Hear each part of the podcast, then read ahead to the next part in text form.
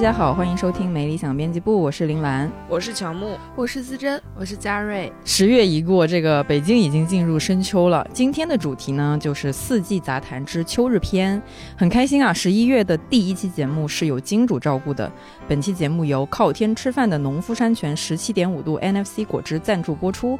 十七点五度是拥有自己鲜果品牌的 NFC 果汁，每颗水果原料都是农夫山泉自己的果园里面种出来的。靠天吃饭是十七点五度从种水果到榨果汁最自然时令的顺应。和大家解释一下哈，NFC 就是非浓缩还原果汁，不加水、不加糖、不加任何添加剂。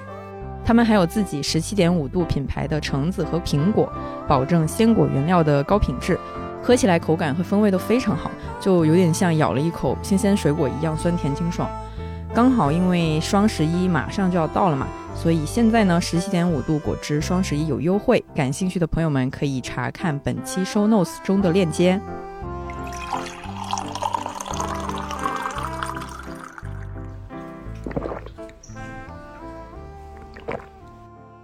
我们今天这里相聚一堂，今天聚在这里。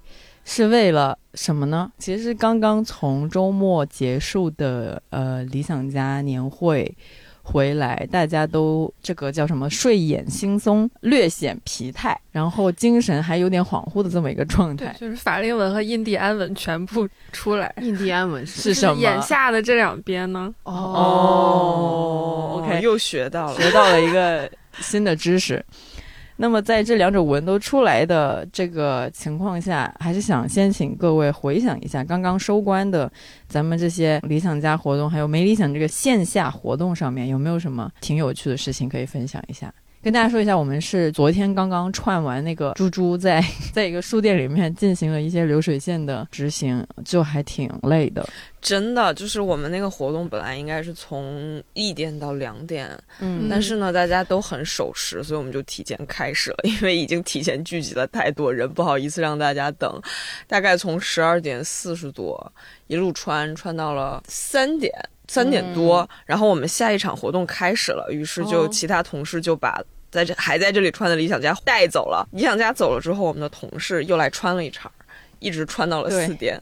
对，所以我们开了上下场，上场是用户们来穿，然后下场就是刚才在忙的同事们，现在不忙了，然后可能他们又穿了一波。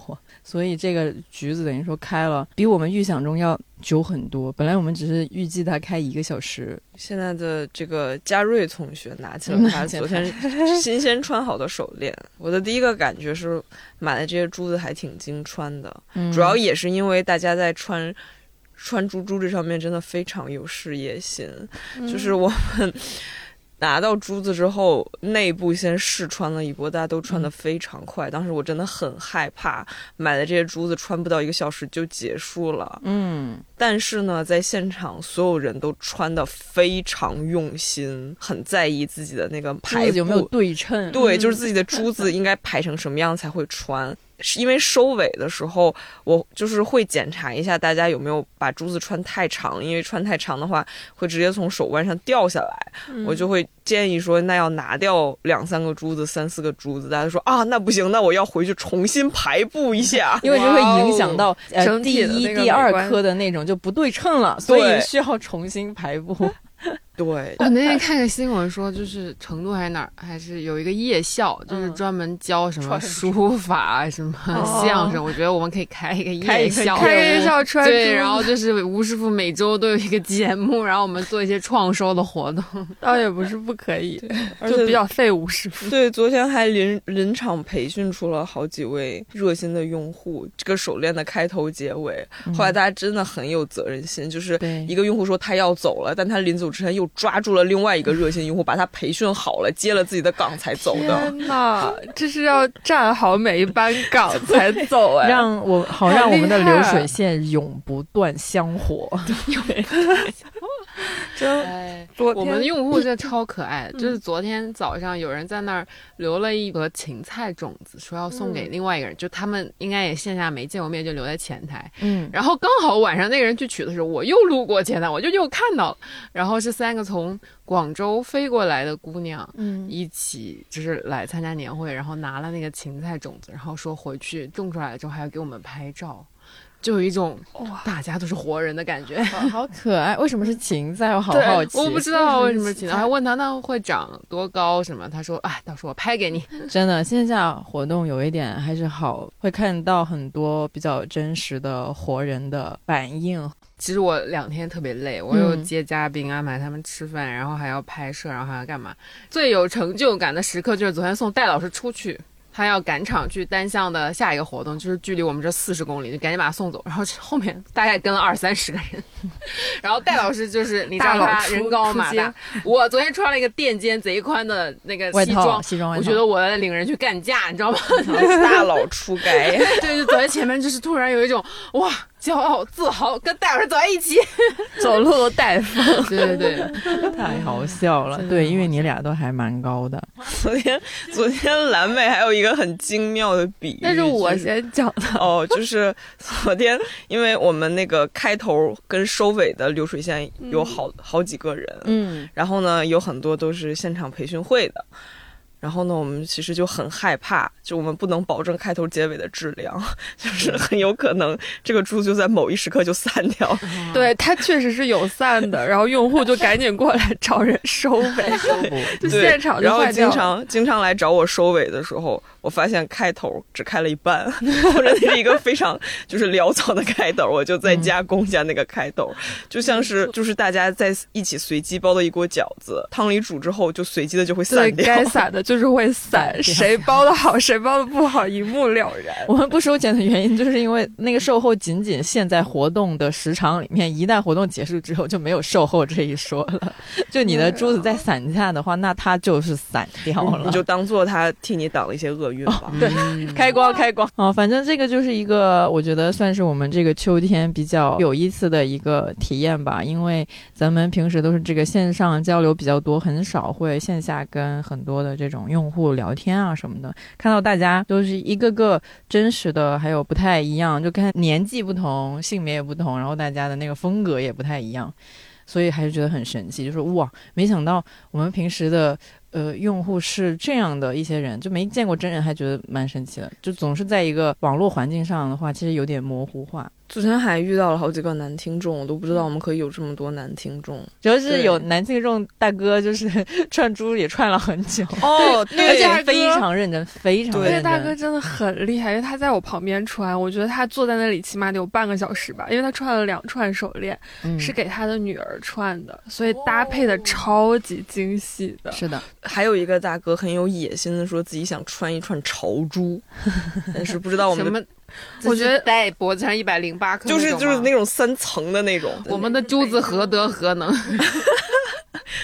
不知道昨天他有没有穿完，反正我没有为他的珠子收口，不知道。可以真想象，希望这个上个周末参加了活动的朋友们，希望这个活动对他们来说也是这个秋日里面比较好的一段一个周末吧。这是我们浅浅的希望一下。然后我们还是回到我们的今天的正题，就还是这个秋日杂谈嘛。我们之前有做过夏天篇，也做过冬天的篇，就还没有很正式的做个这个秋天的篇。今天所以就想来跟大家聊一下这个秋日，因为我自己个人在北京生活了这么些年吧，我自己是觉得北京的秋天呢是稍微还可以爱一下的这么一个季节，就是其他的季节都好像就比较难顶啊。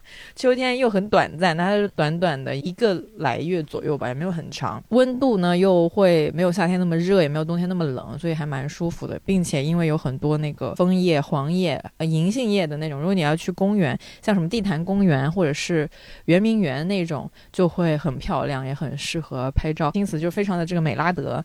所以呢，来跟你们这个小小的。Battle 一下，为什么北京的秋天是唯一值得爱的时节？你们会这么认为吗？这个问题完全没有值得被 battle 的空间，因为我也想说有反方吗？因为春天会过敏，会刮沙尘暴；夏天现在北京夏天甚至不干燥了，就是它丢失了北京唯一的优点，对它巨潮，然后它巨热，冬天会有西北风，就是。其他季节为什么就可以一战呢？哎，这个听起来就是没得选了。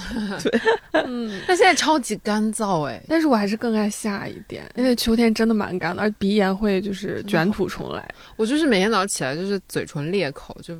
必须晚上得涂一层厚厚的凡士林，我才能存活那种。大 S 不是说在北京生活的痛苦 就是早上起来都要流鼻血，对他就是被干到流鼻血。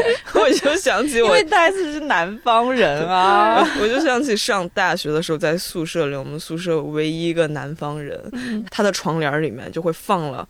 两个加湿器，就是它的那个位置，远看过去像一个大烟管一样，烟雾缭绕，他一个人侧躺在那里吸收那些烟气，来维持一些生命体征。太难看了，北京水的杂技也很多。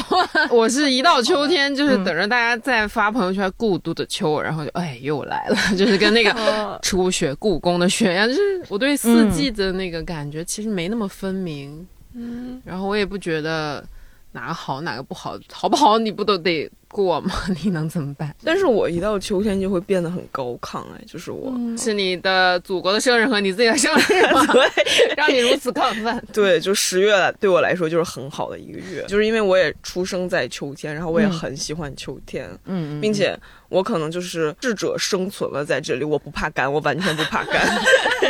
对，就是秋天给我的感觉就是从夏末开始刮一种干燥的风，我说哦，秋天来了。Oh my god！啊我觉得吴师傅讲出了一种沙丘里面甜茶的那种感觉，就是在那个沙丘上面，然后大哥就是让那个沙虫出来，大哥就骑在上面，然后再驰骋，就没再怕的。秋天你来了，对。吴师傅就是站在夏末的北京，然后开始吹起风，没再怕的那种。天哪，太厉害了！本 鼻炎患者就是闻到秋天的风，鼻子已经开始发痒了，发干发痒。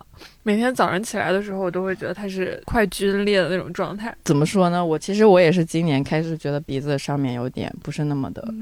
舒适了，我觉得可能也是一些北京的印记吧。哦，终究是来了，就是人在北京待久了，就有的人什么过敏，更多的人就是鼻炎。我之前就一直觉得，哦，那我没事儿，我觉得还还挺好的，挺多就是皮肤干燥，就多涂点护手霜。但是今年就发现，北京会平等的眷顾每一个在这里打工超过三年以上的人。就是你在北京待三年以上，不一定会获得北京户口，但一定会平等的获得鼻炎。但是。但是北京也有一个很厉害的点，就是我是一个特别不爱涂护手霜，也基本不需要涂护手霜的人。然后真真的，因为我之前跟嘉瑞换护手霜，我那管他很快就用完了。他他那管给了我一年了，我到现在还没用完。而且他的那个容量比我大很多。对，真的。我是一个真的不爱涂护手霜，我觉得我手就是基本上可以常年湿润。但是最近我发现不行了。开始不行了，这意味着什么呢？太悲伤了，这是一个初老的题，就是因为我从小到大一直是油皮，我发现我已经把我身边的每一个人都熬成了干皮，就是我再也没有人可以分享护肤品了，因为他们挨个的干了，只有我还油着。但但这个手部皮肤我真的是没有料到，我没有料到有一天会就是折在北京这样，你懂吗？因为本石家庄也挺干的，但就是没有让我就是干到这种程度。我现在就真的是得隔三差五的抹抹护手霜。我原来可能一个月。都不会抹一回。OK OK，这个 battle 来 battle 去 battle 成了一个陆陆续续，大家用各自的方式获得了这个北京的签证。那么还是问点正经的，大家这个秋天的启动瞬间是什么？这个启动的 moment 就是哪一个时候？你觉得哇，我的。秋天它开始了，我进入了秋天的模式了。可以请你们分享一下，就是 please 说一些美好一点点的话。就吹来了干燥的风，然后我就想到，嗯我的长袖衬衫，我的毛背心，我的那个叫什么毛呢短裤，我的靴子都可以出场了，就感觉很开心。哇塞，stand by！秋天是吴师傅的穿搭，嗯，穿搭颜色的季节。春天不买衣服，我在春天穿我秋天的衣服；我在夏天买衣服，只是为了让我有衣服穿。我在秋冬 才是我买衣服正式的开始。吴师傅就有很多的衣服都是比较棕啊、橙啊。反正就是美拉德色系了，你就准备着，时刻准备着，早晚有一天时尚之神会降临在你的头上。这样，所以所以能感受到最近吴师傅的穿搭已经开始渐入佳境，变成公司里面一颗闪耀的棕色的粒子。因为吴师傅的衣柜只有一个颜色，就是棕色。持续多年的一直穿棕色，总有一天能穿到棕色流行的时候。对，如果说打开柯南的衣柜，全部都是那套西装。但是打开吴师傅的衣柜，全都是棕色系的东西，所以每次看到吴师傅出现在公司的时候，你会觉得那个眼睛的这个色调的这个适配度非常的舒适，因为那些棕色都是呈现出一个就是层次。从浅棕到深棕，然后再搭配一点点小小的闪亮，偶尔也会有一些红色什么的，你就觉得，哎，特别好看。吴叔其实还是会提醒身边的人，秋天到了。怎么提醒？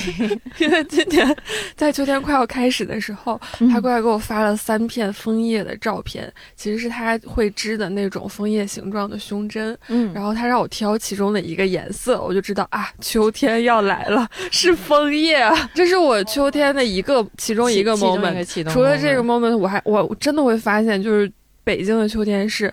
秋高气爽型，就天空会显得格外格外的辽阔，是真的就像小学课本上写的那种东西一样。反正就有一天在上班途中，我骑车，然后突然发现，哎，怎么今天这么晴朗？然后旁边的树叶颜色也很好看，就把它拍下来。当时佳瑞给我朋友圈回复了嘞，他就说，他说他说再过一个月，朋友圈就会全部都是故都的秋，那样的天气其实是很难捕捉的，嗯，要么就大雾。然后要么就是，反正就空气当中没有那么的晴朗，那样的天气可能一整个秋天我只能发现一天。那今年我感觉秋天来的比较晚一点，现在都已经快十一月了。嗯，但我怎么感觉好像刚刚开始？对我感觉以往好像过完那个国庆假期之后就立马是很要穿羽绒服，嗯，倒也没有那么毛衣，但毛对毛衣，但是今年就还是介乎于。十来度，然后二十几度，就是你偶尔还是能够穿一件很薄的衣服，但是现在还没有到穿非常非常厚的衣服的时候。好像十一月开始，咱们应该得穿的超级厚一点了。我每年都会买那种根本穿不上的厚毛衣，因为他们为什么根本穿不上呢？他们只能在还没来暖气的那几天穿。嗯，一旦来了暖气，它就过季了。No No No，你还没有冬天在这个办公室工作过，这个办公室的冬天非常的冷。哦，好的，恭恭喜你，你的过季毛衣 它获得了寿命的延长，过季毛衣重生了。反正在这边的一个穿搭就还挺讲究，讲究就是在于正常的情况应该是办公室有暖气片，然后它很热，但你就要考虑到各种各样的情况，并且对你的穿搭进行一个适配的动作，就要不然你就会在地铁里面或者是在办公室里面的时候热的要死，但是如果你稍有不慎，就你很可能在走在外面的街道的时候冷得要命。所以北京的秋冬做这个穿搭。是一件还蛮费脑子的事情，我觉得，就除了时尚方面的考量，你还要考量在不同的那个室内和室外环境下面，你要怎么去应对它的变化。说说吧，你有没有任何的时刻，一到秋天就会想去什么香山啊、什么圆明园、颐和园那边去溜达，嗯，或者是去雍和宫，因为再晚一点点，雍和宫一进去就会是那个黄黄的银杏。然后最近北京最火的线不是白塔寺那边吗？正好那个电影《白塔之光》也上了，然后就说希望这个周末可以去溜达溜达。我没有什么真的启动的 moment，但是你让我想的话，就是哎，特别想去那些地方玩了的话，好像就是秋天到了。我真的很纯粹的靠这个日子来算，真的纯粹的是国庆放完假回来，对我来说就是秋天开始了。主要还是因为往年都是。差不多这样的一个节奏，因为刚好国庆我们不相见的时间会比较长，七八天。如果有的人请假的话呢，可能快十天都不会相见。嗯，再回来，我觉得好像就一个有点像进入了一个新的篇章的感觉，是挺有这种调调了。因为我们国庆期间也 hopefully 不用工作，不用发稿，怎么样，也不用加班。所以觉得是终于终于有一个时间可以跟工作隔绝，然后也不会见到同事们。所以呢，一旦回来之后，北京一般来说那个气温也会降低，就会觉得哇，真的要入秋了。然后看见的同事们也是一个新鲜的样态，就大家会进行一些怎么说呢，修剪。确实，服装上的这个更新也会有一点。所以我觉得，啊，我的那个入秋都是在这么的一个节点。但今年可能稍微特殊一点，是国庆的时候去了京都那边嘛，然后那边其实也开始有点有点冷了。嗯，然后就去了一个寺庙，叫三千院。人很少，并且因为我们当时去的时候 就下错了那个巴士，因为那个三千院那个寺庙是在京都一个稍稍郊外一点的地方，就没有地铁通，只能坐地铁到一个终点站，然后你坐一个巴士去到那个山上面。然后我们坐那个巴士的时候，因为看那个地图给显示错了，然后就提早下了一站，导致我们要暴走二十分钟 才能走到那个寺，而且还是上山的那个路，很害怕，因为它马上就要关门了，它好可能是四。四五点左右就是禁止入园的一个状态，所以当时就很紧张，就一顿暴走，棒棒棒棒棒，走到 那个寺庙上，终于在赶在它关门之前，就是最后一批游客可以进去之前进去了。那个时候就觉得哇，好漂亮！它那边的树真的都非常非常的高，因为都是在那种山林里面，在那个夕阳，然后还有一点那些阳光透过那个。树叶的缝隙，然后照在它那个青苔上面，因为三间院应该是它的那个青苔会比较的有名，所以那个时候就觉得哦，真的好漂亮，感觉我感觉自己进到了一个山里面，非常的宁静。并且它们的那个叶子是开始有一点点从绿色转成黄色或红色的那个期间，所以是会看到一个绿，可能一个黄，一个有一点点微红的那种状态，它正在变色，所以那个叶子的色的转变让我觉得。秋天好像是开始了，就是感觉说哇，嗯，那个自然的那些东西，它们开始变换一个状态了，所以就告诉我这个秋天好像来了的样子。补充一个，就是如果大家在大概十月、十一月往京都那边去，并且会去蓝山的话，非常推荐大家去坐那个接鹅野小火车。呃，那个小火车应该有一部分是敞篷的。然后它会带你从那个树林间穿过，那个时候正好叶子全都红了，非常的好看。嗯，真的，我觉得主要还是在一些可能自然风光比较美好，或者是植物比较多的地方，能够挺明显的感觉到秋天的一个来临，因为它颜色的变化还是蛮明显的。然后在那个时候呢，会觉得哇，自然界他们就是生命在这个自己这样流逝，那人世间的这些事情，它又算什么呢？就不论发生什么，它的那个叶子，它依旧会按时的变黄，就会有这样的一些感。真的晕了，你今天是不是小学课本上身了？我感觉马上就要开始读《城南旧事》了。对，就是那个爸爸的花儿落了。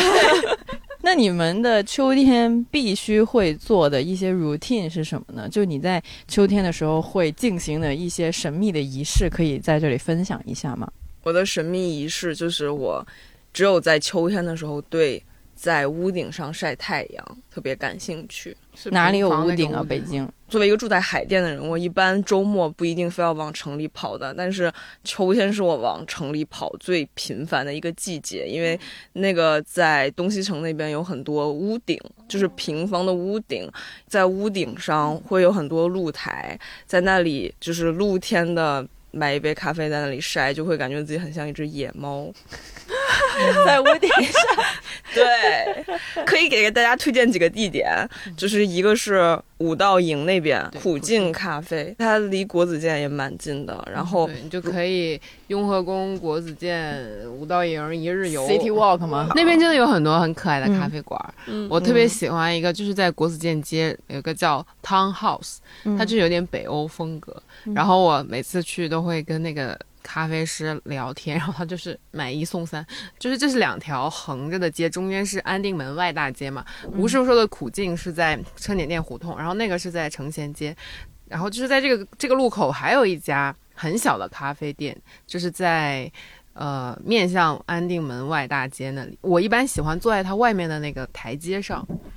然后它有很好吃的肉桂苹果派，就是也是一个秋冬我们都很爱的那个味道，就是肉桂的味道。那天上班的时候，吴师傅突然从后面神秘的掏出一包大包 肉桂苹果茶，然后就问有没有人喝肉桂苹果茶。然后我一看，我就说。不要，我要离开，因为我本人是不太喜欢肉桂的那个味道的。当然，这个东西就好像是很爱的人很爱喝，然后不爱的人就很不爱喝的样子。挺季节性的一个叫什么香料是吗？对，就感觉是从秋天开始到冬天，对，大家就会大喝特喝。然后我闻到了后面，我就。大事不妙，他掏出了一个肉桂苹果。吴吴师傅对肉桂的爱是那种很可怕的。美国那边，他到秋冬会出很多肉桂，就是那种星巴克的肉桂美式的胶囊。嗯，我后来发现那种东西应该也不是很多人喜欢喝，因为它大概。到十一月就会进入打折区，五折在那里卖，我就非常开心，买三包回去。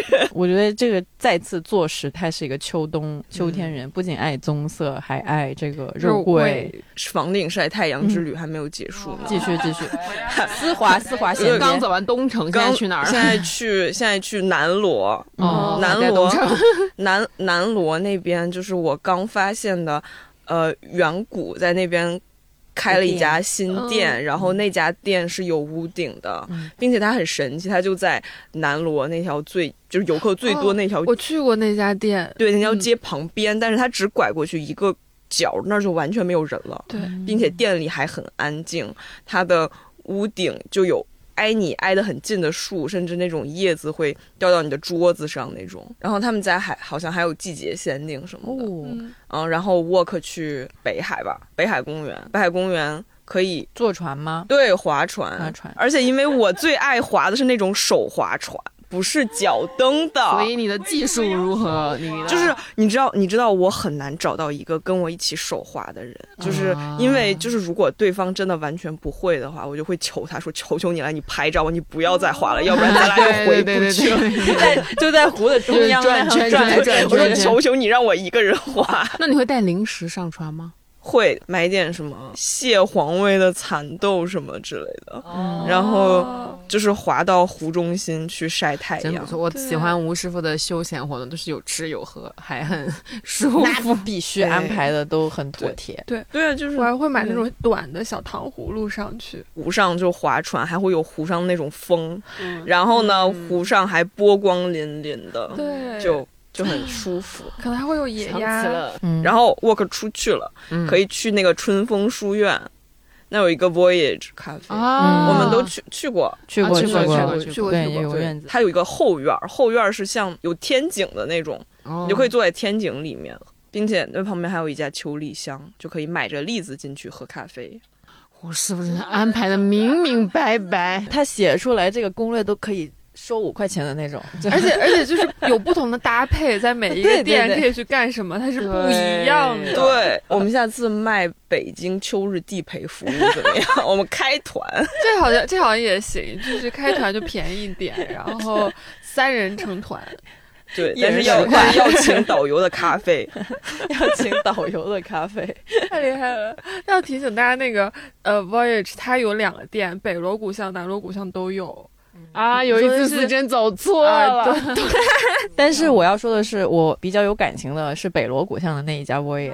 对我入职看理想的，应该就差不多是这个时节，就是秋天快要结束，然后要开始进入那个寒冬了。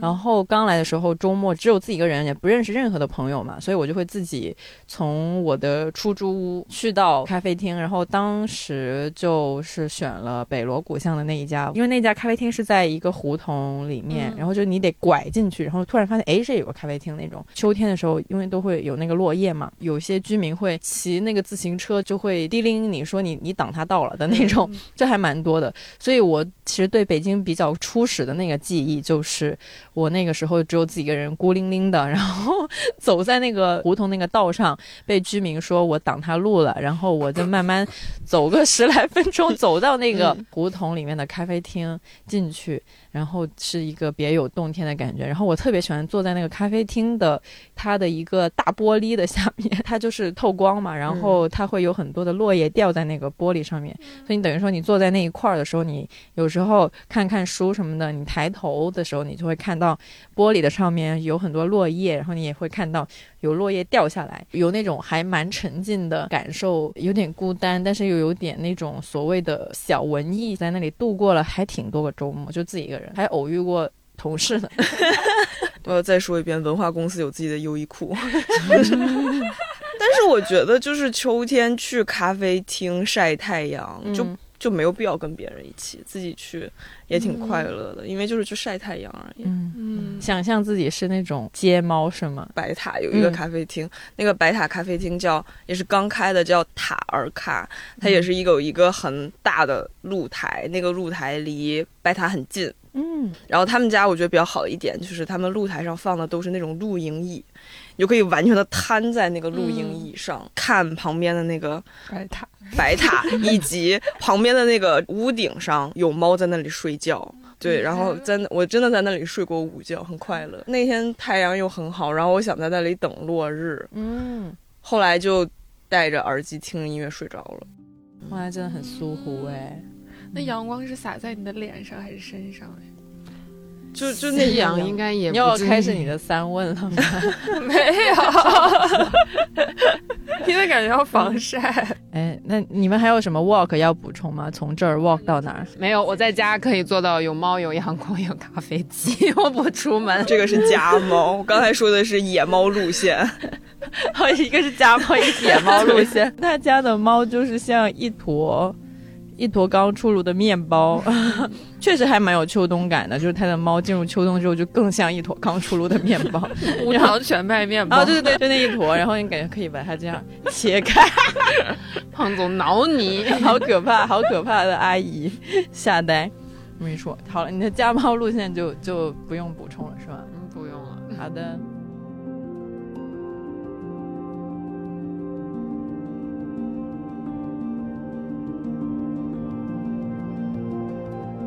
可以啊，那你们接下来的这个问题其实也是吴师傅的主场，就是你会如何营造秋日氛围感呢？秋日氛围感，我说秋日还用营造？穿搭到饮食都是秋日氛围感。我觉得，我觉得，我觉得肉桂对我来说就是非常重要的单品。我要，那我走，那我走。且而且我会很早开始煮热红酒，开始喝，就是大家基本到了冬天才开始煮，嗯，我可能从秋天就开始喝。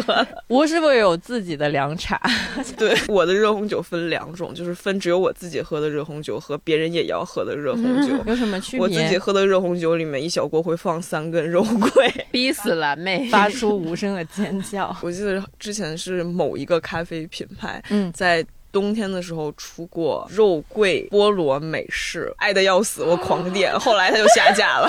然后我觉得那个口味可能只有我一个人爱喝。你自己哄抬了物价，最后被杀熟。对。那你们其他人有在这个，比如说你们的房间里面，会不会有一些特别的东西来营造一下这个秋冬的氛围感呢？我最近会开始点香点的比较多，就夏天的时候就想不起来，嗯，然后到冷了之后我就会开始点。我有好几种香，虽然我自己也没有闻的那么清楚，是随机的。哎，今天掏出一个秘密的。然后，因为之前在北欧的时候，大家都很喜欢冬天点蜡烛，就囤巨多的蜡烛，就是冬天点一堆那种。然后我也有一些蜡烛，因为他们从秋天开始吧，日照就会变短，然后天黑的比较早。然后就会在家里点一堆蜡烛，这样就不至于抑郁致死。怎么那么惨？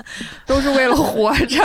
所以我有一个问题：你们会到秋天开始喜欢一些木质调的味道吗？我一直都挺喜欢的。哎，我还没有就是那个叫这个叫什么精致到搭配季节。搭配香味，因为我就那么几瓶香水，我可能会是在秋天的时候开始穿一些很可爱的家居毛绒袜在家里。原来我都是不太会在脚上穿袜子的，在家里，但只有秋天和冬天会穿。不过也确实只有这两个季节有必要，生活所迫。对对对，可是就是你穿上那个袜子之后，就会觉得啊，有一种毛茸茸居家感，然后也整个人都变得很暖和。而且我觉得秋天是唯一一个可以乱穿衣的季节吧，可能春天也可以，但秋天就尤为可以，因为它正好是跟夏天交界。哦，春天也是跟夏天 交接。我在说什么？Anyways，就是你在秋天可能不太知道周围的人都是在过什么季节，因为经常不是有那种图吗？一张图里面有人在穿短袖，在穿羽绒服，然后有人穿的是卫衣。请问现在是什么季节？对，请问现在是什么季节？答：秋天。秋天。对对，就这个季节，你可以就是上短下长，什么上长下短之类的，就是随便穿，长长短短，短短长长。哎呀，可以搞。搞很多叠穿，嗯，对对对对对，但是我还是不希望秋天太长，因为太长的话就是会 tired，就是累。那 你希望冬天长吗？因为没有其他选项，要么就是秋天短，冬天长，要么就是秋天长一点，冬天稍微短一点。我现在觉得我可能相对而言，四季里面更喜欢夏天和冬天，我可能就是喜欢更加彻底一点的季节嗯。就要不太喜欢在中间的那种，对，莫名其妙会情绪上有点累。我的那个秋天的一个必备的单品就是我的被子，因为我还挺喜欢我的被子发出的味道。不是很恶心的那种味道，是什么？为什么秋天的时候才喜欢被子？因为紧接着夏天的话，夏天是不盖被子，或者是盖那种很薄的毯子，空调被嘛，嗯，所以它不存在那种所谓的毛茸茸或者是很温暖、很 cozy 的那种感觉没有。但是从夏天转到秋天的时候，就开始会换一床厚一点点，但是没有到冬天那么厚的被子嘛。然后那个被子就是我自己很喜欢的被子，反正就是有一床我用了很多年的被子，它从以前是一个非常饱满的状态，但是到现在因为用了太多年，它里面的那些东西就是逐渐的稀疏，就是它都没了，所以它原本是个冬天专用被，它现在就变成了秋天专用被，之后就是夏凉被，再到明年它就变成了夏天，最后变成了压缩被、空调被，所以我就很喜欢盖它，然后我自己一个人在那个很大的被子里面就把。它会围成一个小小的桶，对对对，就很被窝，就非常有安全感，就确实是那种野猫进洞的感觉。这个很像那个 Charlie Brown 的安抚毯，哎，他走到哪里都带着他的小毯子。这个就是属于我自己的一个秋天深秋的一个氛围感，反正我就很喜欢这么干。安抚毯，我就就用心理学的话说，就是过渡性客体，那就是你的一个安全感的外延，它就是会给你一种安全感和确定性。它是你的，嗯，你放在外面的一种情绪，可以把你包裹起来，很好，我很喜欢这个解释。但因为刚才我们也聊到了一点点那个秋天的桑心的那个 emo 的状态嘛，就会有这种所谓的悲秋综合症。但其实我也没有仔细去查悲秋综合症的具体的定义，但是我自己会觉得，其实我自己进入到。秋冬之后，人也好像是会更容易 emo 一点点。我不知道你们有没有这样的体验。虽然五十伏是没有，它是沙丘上的，沙丘上的。我好像刚好反过来，就是我到夏天很消沉，然后我在秋天很高亢。我是觉得秋天，首先它。不冷不热，没有攻击秋天的意思，但它确实就是温度上给人的感觉就是一种不上不下，但这种不上不下刚好就能跟我的心理状态。吻合，然后他的不上不下，总觉得好像有什么事情要发生，但是又没有什么事情要发生，那种再加上时不时的大雾，就会让你有点 emo。其实，like 今这这两天，这两天到冬天会埋的更多。但它就是彻底的冷下来了，从温度上它是没有给你缓和的，它就是冷下去了。而且其实我今年其实是尤其爱夏天的，可能是因为去年的冬天太长了，而且去年年末也发生了非常非常非常多的事情。所以我就超级渴望在夏天，对夏天就是热一点，就是再热一点，可以热烈起来，然后把很多东西可能就是晒一晒啊，或者是干嘛的。所以今天今年秋天来的时候，我是有点不情不愿，因为夏天我还没过够，可能就是一种创伤后遗症吧。我会想要那个炽热的夏天延的再长一点，嗯，所以今今年秋天还蛮长的，就会导致我今年秋天相对而言 emo 一点。前两天刷到上海过万圣节，街上大家的那些打扮，是。然后一下子就觉得，哎，秋天也不错，很开心。大家妖魔鬼怪全都出来了，我刷到什么佛祖，刷到猴子，刷到乙方，还刷到那英跟王菲，我还刷到唐僧 和金角大王、银角大王，很会玩。对对对，这个秋天，嗯，在快要收尾的时候还是不错的。嘉瑞呢？嘉瑞有任何的这种 emo 时刻吗？季节相关？我一年四季都在 emo，所以没有什么秋日特调 emo 那种。特调 emo。今天从那个天桥走下来，一下来不是有一棵巨大的树嘛？然后有大概三分之一叶子黄了，觉得挺好看。我觉得我的秋日限定可能怎么说呢？我觉得我是一个比较喜欢看到新生的东西的人。因为秋天刚好相反，比较多的凋零凋落，当然它也很漂亮啦，就是橙橙的、黄黄的、红红的也很漂亮。但是我还是心里里面会更加希望看到那些长出来的东西。所以我最近在看那个。罗 PD 那个新的综艺，就有的人说他挺无聊，但其实种豆得豆，对种豆得豆那些好朋友们去种地的一个综艺嘛。有的人觉得有点无聊，但是我看那个其实还挺开心，因为我觉得看到有东西长出来，我就觉得哇，好神奇，东西长出来了。但是秋天它不太是这样的一个季节，季节。但是我没有东西可以收割。之前海淀公园秋千是有收麦子体验活动的。哇塞，哦，我去收过，很快乐 哎，这么厉害，要用镰刀的那种。对的，对的，就是你下去这样砍吗？对，我还割到过自己啊。那那些麦子你可以收起来吗？就那个麦子，当然你给人家了，就是他就是雇苦力是吧？对，春天可以去那里插秧，秋天可以去那里收麦子。哇哦，好厉害！没想到还有这种劳动力活动哎！我刚突然想到，为什么秋天会 emo，是因为也是从学生时期延续过来的一个习惯和一个思维定式，就因为秋天要开学了，所以我真的很 emo。很久以前那期夏天的时候聊的时候就聊到过，为什么很喜欢夏天呢？是因为夏天就是暑假，暑假有两个月，巨长巨开心，暑假作业不做就很快乐。但是，一旦进入九月、什么十月，就是秋天开始的话，就要开学了。那同时也意味着你暑假叫什么留下那些债、那些什么作业没学的习，你全都要补上。所以我可能就是从学生时代开始的，对这个秋天就是天然的会一直都 emo。所以到了这个工作的时代之后，依旧会带有一点点这样的 emo。即便我的夏天本来也没有暑假很久了，是不是因为？就是过了十一之后就没什么假期了，也是这个好一针见血。过完国庆基本上就得等明年了，然后今年又是一个罗马假日。为什么叫罗马假日？做骡子做马的假日，罗马假日。好吧，这个太阴谋实在是太阴谋了。换成一些积极一点的发言。那你爱冬吗？秋冬我都还蛮爱的。哦，所以是最不爱夏，第三是春。对。贯彻还挺到底的一个爱秋冬人。对，秋天的时候，比如还可以去公园里面，在叶子上面踩过去。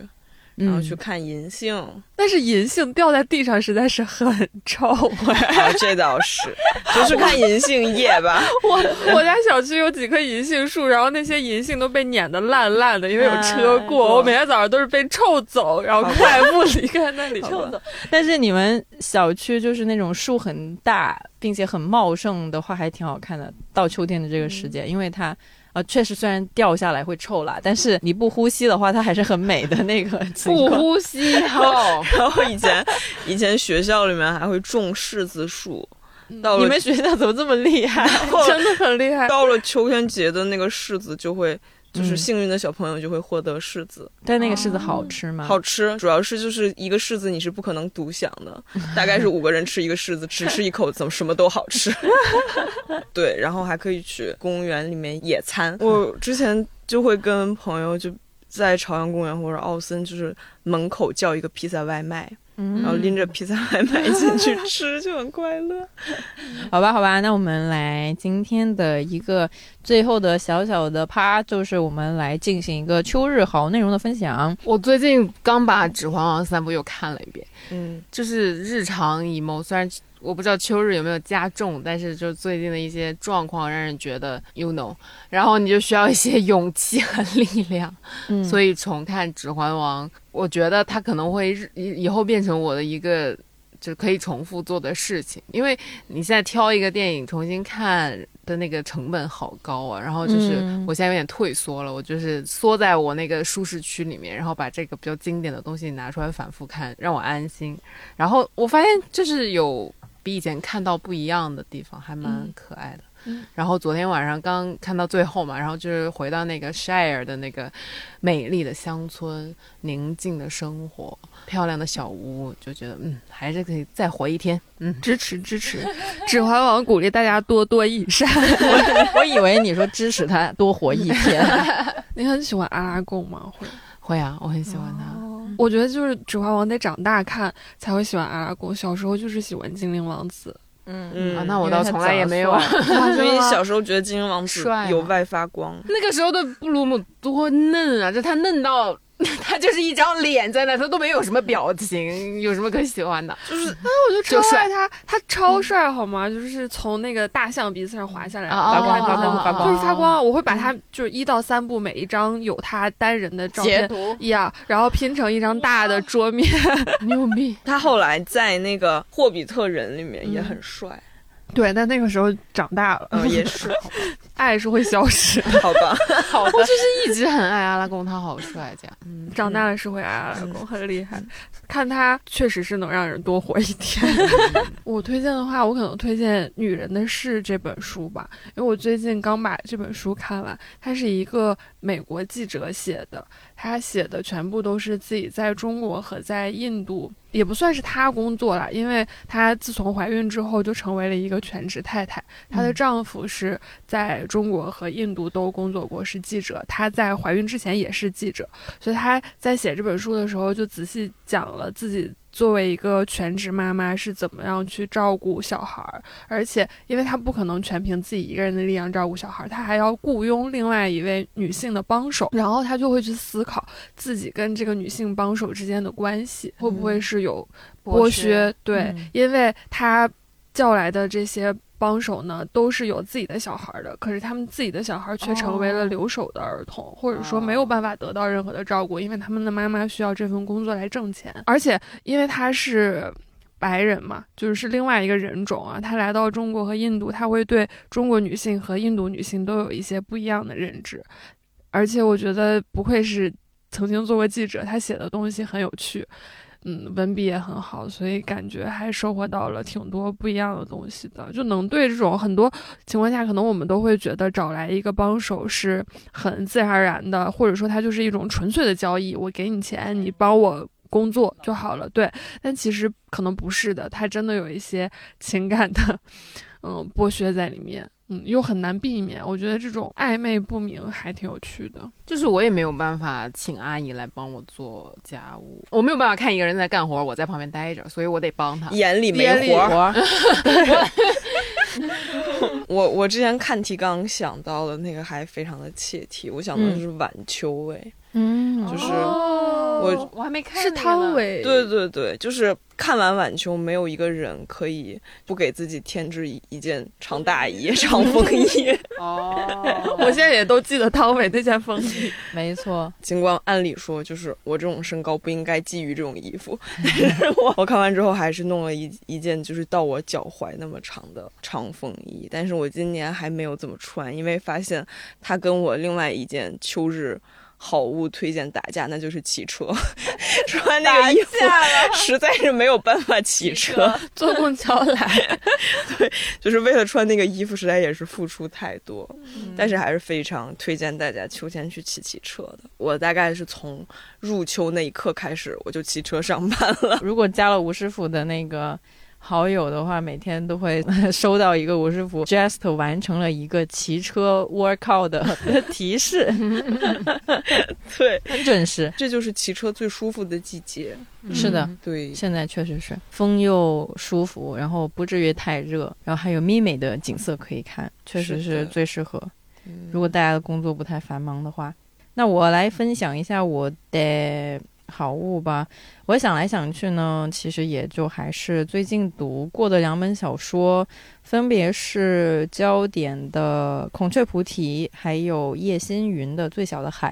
但是因为，焦点的《孔雀菩提》这本书，我们其实已经做了一期，呃，和作者的一个专访，而且是猫爷也来参与了的。但是因为那个剪辑实在是还没有空剪到那一期，所以我们还没有发出来。